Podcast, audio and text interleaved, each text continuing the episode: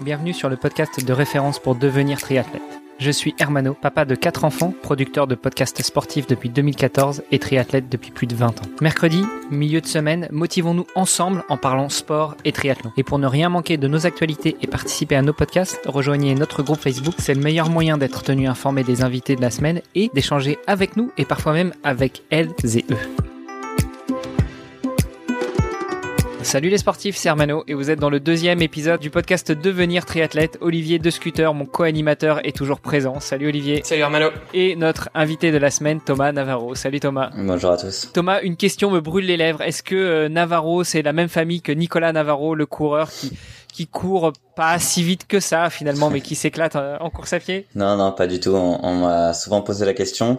Le, seul truc, c'est que les frères Navarro, Nicolas, Nicolas et Julien faisaient aussi du vélo euh, quand ils étaient jeunes, et du coup ils ont juste arrêté quand moi je commençais. On a un petit peu d'années d'écart, donc euh, on s'est un petit peu croisé sur les courses jeunes en, en, cyclisme, mais maintenant on se connaissait pas du tout.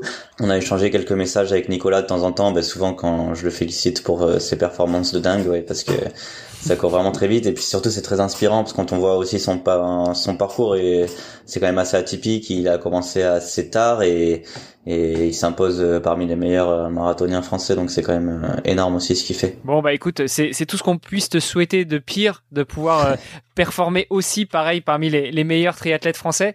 Euh, justement hier on a parlé enfin tu t'es présenté tu nous as dit que tu venais du vélo de de l'élite du vélo et que tu as switché vers le triathlon que tu as pas mal d'ambition sur le triathlon. Alors euh, ça passe par essayer de trouver le, juste équilibre, la balance entre euh, rajouter de l'entraînement en natation et pas trop pour pas te fatiguer, pour pouvoir euh, performer dans les autres disciplines. Justement, Comment ça se passe pour toi l'entraînement euh, au quotidien? Comment est-ce que tu, tu orientes tes entraînements? Est-ce que tu fais du bi, du tri quotidien? Euh, Est-ce que tu fais autre chose? Donc euh, pendant mes trois premières années, je m'entraînais un peu tout seul. J'avais quelqu'un qui me conseillait, mais c'était un peu de l'entraînement, on va dire au plaisir, quand c'était encore pas trop structuré.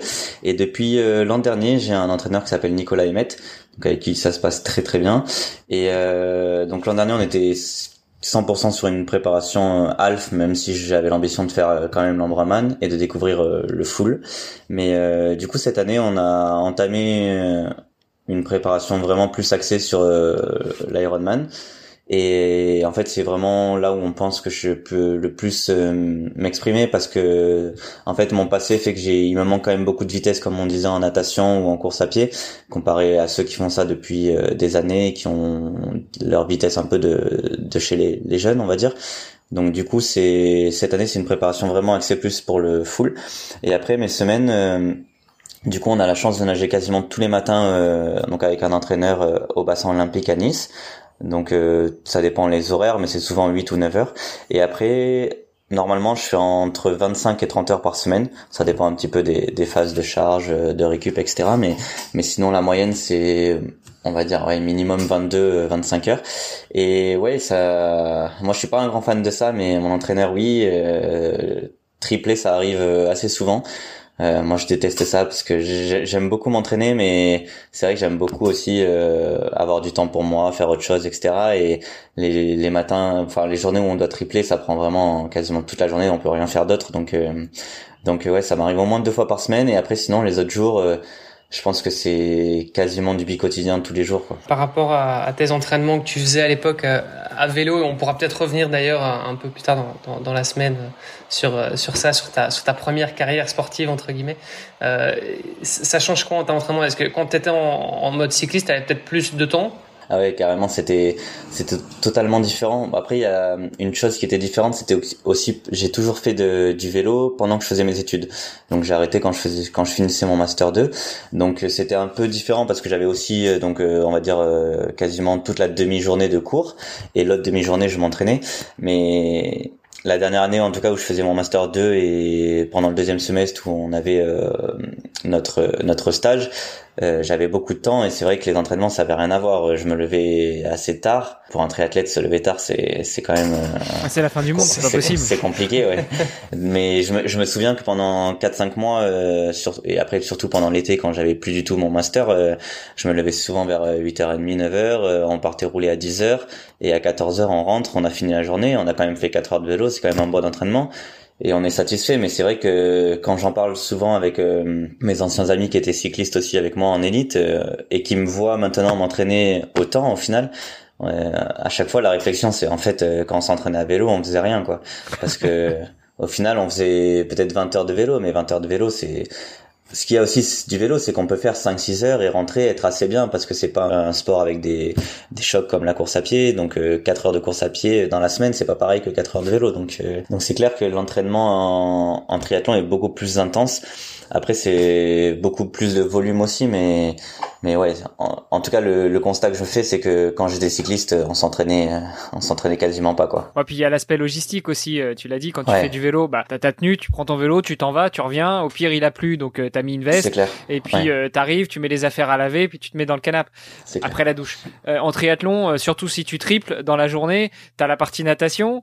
Après, tu rentres, tu te changes, t'as la partie vélo ou course à pied, puis après t'en remets une couche encore le soir. Enfin, ah d'un point de vue logistique, c'est c'est la folie. tu te douches trois fois plus aussi ouais, ça, c'est pas, j'aime bien ça, mais mais c'est vrai, c'est vrai que quand on, on triple, au final, on n'est pas très loin de du bassin olympique, mais on est quand même dans une aux abords d'une grande ville.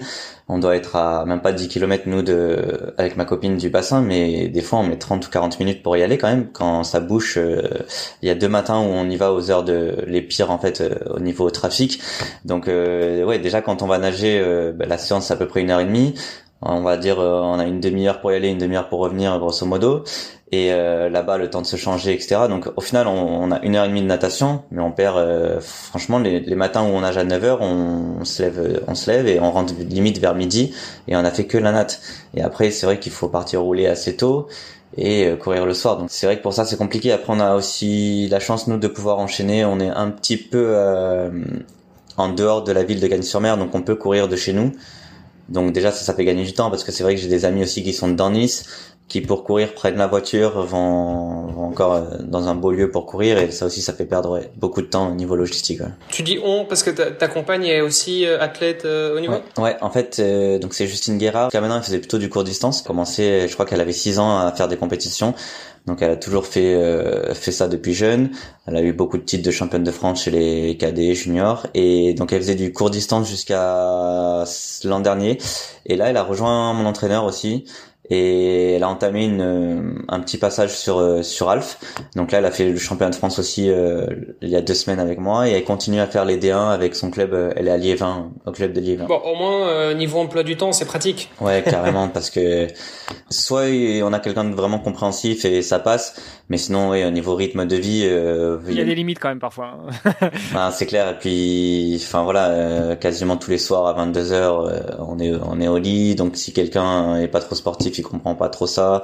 Euh, les week-ends, euh, bah, on peut pas trop programmer grand-chose parce que quand on a 5 heures de vélo et une heure derrière, bah, on va pas aller se balader en ville ni faire du shopping. Donc euh, ou une compétition à Metz ou à Dunkerque, il faut remonter tout le pays, donc c'est compliqué quoi. Non, ça aide, ça aide pour beaucoup de choses, pour l'alimentation, pour l'hygiène de vie, pour pour tout quoi. Donc c'est cool. Et du coup, vous avez le même coach? Avec des programmes d'entraînement plus ou moins similaires Ouais, donc jusqu'à maintenant, enfin on n'a jamais eu le même entraîneur. Ça fait bientôt trois ans qu'on est ensemble, on n'a jamais eu le même entraîneur jusqu'à cette année.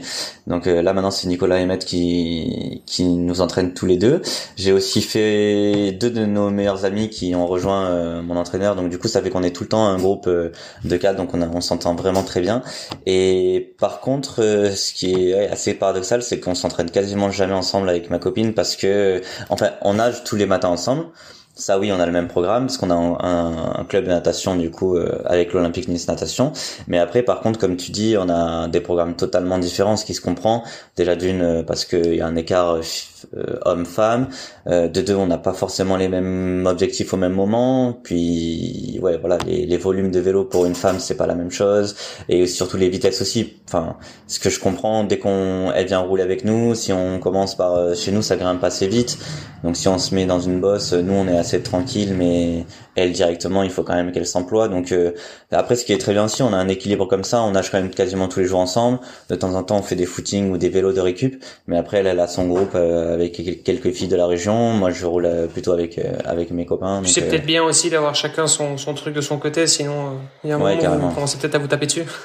pour ça, ça va. Mais mais ouais, c'est. Je pense que c'est un bon équilibre comme ça. Quoi. Bon, ça marche bien pour Fred Bellobre et Charlotte Morel, donc il y a pas de raison. Ouais, ouais, ouais je l'ai vu. Bah, Charlotte était là là ce week-end. Elle a gagné aussi la course ce week-end où on était, donc ça marche bien aussi. Je, je regardais un petit peu sur ton profil LinkedIn et je vois que tu fais deuxième place à Otilo. Tu nous dis que t'es pas un bon nageur, mais tu te lances dans le swimrun. En plus en duo, faut que tu m'expliques là. Alors là, c'est vraiment une, une, histoire assez assez drôle parce qu'en fait, ça fait plusieurs années que je m'entends bien avec Anthony Coste, qui est un des meilleurs euh, triathlètes français.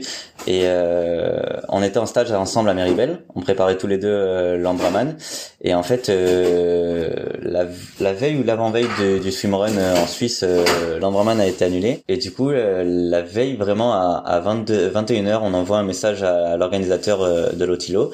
Et on était à 6 heures de route et on lui dit est-ce qu'il y a toujours il y a toujours une place? Parce que si c'est bon, demain on vient faire le swimrun. Et en fait, il, donc on se comprenait à moitié déjà et il nous dit mais vous êtes où là? Vous êtes euh... et nous on lui dit on est à Merivel. Il dit mais c'est pas possible. Demain le départ euh, c'est à 7 heures. Euh. et du coup il me dit non mais est-ce qu'il y a est-ce qu'il y a un dossard? Si un dossard, euh, on fait la route de nuit et on arrive. Et en fait il nous a dit il nous a dit oui oui c'est bon, je vous garde un dossard. Et donc à ce moment-là, il était 22 heures. On a préparé euh, très très vite fait des, affaires qu'on pouvait. Enfin, moi j'ai dû couper ma, ma combinaison néoprène parce qu'on n'avait pas du tout d'affaires de, de swimrun. On a essayé de faire des sangles avec euh, avec des cartables. Donc on a fait, on a trouvé nos pool boys. On a essayé de vraiment de faire comme on pouvait. Et en fait, la copine d'Anthony, euh, Mathilde a pris la route et on avait donc 7 heures de route, je crois. On est parti vers 22 heures. On a dormi avec Anthony euh, dans, dans le van euh, quasiment toute la nuit, donc euh, comme on pouvait. Et on est arrivé, je crois que sur le parking de la course vers 6h15. Et la course, elle était lancée une heure après. Anthony et moi, on n'avait jamais fait de swimrun dans notre vie. Mais après, bon, on était des, bons coureurs, on va dire, et j'espérais sur le, le niveau d'Anthony pour euh, en natation pour pour qu'il me tracte. Sauf qu'en fait, c'était un peu un fiasco parce que les sangles qu'on avait fait euh, avec des cartables, ça marchait pas du tout. donc, euh, du coup, c'était c'était un peu drôle. Mais donc donc en les natations, on, on perdait pas mal de temps. Par contre, euh, dès qu'on arrivait à pied, on remontait euh, beaucoup beaucoup de place. Et du coup, c'était une super expérience qu'on a fait euh, avec lui. Et on termine deuxième pour vraiment pas grand chose. En fait, sur le dernier secteur natation, on est avec les premiers. Et en fait, comme notre sangle elle marchait pas du tout, sur le dernier secteur natation, on, se dit bon ben, on abandonne la sangle, rentre là dans ta combi et on nage comme ça, quoi. On perdra moins de temps. Et en fait, le problème c'est que sa combinaison, comme c'était une combinaison de nata, enfin de triathlon, elle était tellement serrée qu'il a pas réussi à rentrer la sangle dans sa combi. Et donc là, on a perdu euh, beaucoup beaucoup de temps, euh, au moins de deux minutes. Et en fait, on perd pour quasiment ce temps-là euh, contre contre les premiers. Donc du coup, voilà, on a on a perdu, enfin on a fait deuxième, mais c'était quand même une super expérience. Et vraiment, comme ça ça s'est décidé, c'était c'était vraiment énorme. J'ai quand même une question par rapport à tout ça. pourquoi? Ben, en fait, on était vachement déçus. On préparait tous les deux l'Ambraman. C'était vraiment notre objectif. Euh, on était en stage à la montagne déjà depuis euh, au moins deux ou trois semaines pour ça. On faisait des grosses semaines et voilà. Donc du coup, on était vraiment déçus. C'était aussi euh, l'an dernier où il n'y avait pas eu de compétition. C'était à cause du Covid, donc on avait tous les deux pas couru depuis un moment. Et donc du coup, dès qu'on a, en fait, on cherchait la moindre course quoi. Et quand on a vu même une course à 7 heures de route et qu'il fallait faire le trajet de la nuit, on s'est dit bon, c'était c'était une expérience, c'était cool. Et au final, on, on regrette pas du tout parce que bon, même si on n'y est pas allé, on avait quand même gagné notre qualif pour les championnats du monde au Tilo, donc ça aurait pu être une belle expérience, mais en tout cas c'était un, un, bon trip. Ouais. En soi, il y avait d'autres trucs à faire aussi, euh, même à vélo. Toi qui aimes bien le vélo, par exemple, je sais pas, t'étais dans t'étais en Alpes, tu vas, tu aurais pu faire, euh, tu sais, les 7 majeurs, par exemple. Je sais pas si tu connais un petit peu le, le challenge, mais voilà, il y a, y a, des trucs comme ça que ouais. t'aurais pu, sur lesquels t'aurais pu te rabattre. C'est c'est étonnant. C'est pas une vraie, ouais, non, c'est pas une vraie compétition, une vraie compétition effectivement. Je pense que c'est ça qui nous manquait aussi de de pas avoir eu un peu de confrontation et puis et puis franchement, enfin, j'étais pas trop pour avant de le faire, mais c'est quand même euh, assez cool de partager en fait quelque chose en duo. Puis là, on s'entraîne tous les jours euh, depuis longtemps, on s'entend bien. Euh, on savait que à pied c'était sensiblement le même niveau. Je savais qu'il était beaucoup beaucoup plus fort en natation, mais je me disais que j'allais pouvoir me faire tracter avec la sangle. Mais bon, pas de chance, ça a pas trop marché. Mais ouais, c'était une expérience assez assez drôle et c'était un, un bon souvenir. Mais c'est vrai que sur les trucs vélo, en fait, c'est aussi, je pense, parce que j'en ai déjà fait beaucoup et là, c'était quelque chose de nouveau et c'était, c'était cool. En tout cas, vous êtes arrivé là, vous aviez la dalle, quoi. ouais, c'était pas même pas trop, trop. Euh, en fait, on pensait vraiment, euh, limite, on s'était dit, bon, on va faire top 5, euh, on va prendre notre truc un peu comme on peut et, et voilà, quoi. Mais Non, c'était enfin, on n'était même pas vraiment trop très très motivé pour euh, vu les conditions dans lesquelles on l'a abordé. Enfin, je crois que la veille, on avait fait on avait fait une, une journée comme si euh, le lendemain c'était récup ou enfin on avait fait des on n'avait pas du tout préparé. Donc c'était ça qui était encore mieux, c'était que c'était que du bonus quoi. La course était où? Euh, En Gadin, en Suisse, être pas très loin de. C'était la frontière un peu italo-suisse, mais c'était super joli, donc on s'est régalé tout le tout le parcours. C'était c'était magnifique, donc c'était c'était vraiment une belle expérience. Effectivement, athlète très complet. Euh, je vous propose qu'on vienne justement demain un petit peu plus sur euh, ton palmarès, ta carrière, et puis euh, la suite que tu souhaites donner euh, à cette trajectoire. Ça marche, avec plaisir. À demain. Yes. À demain.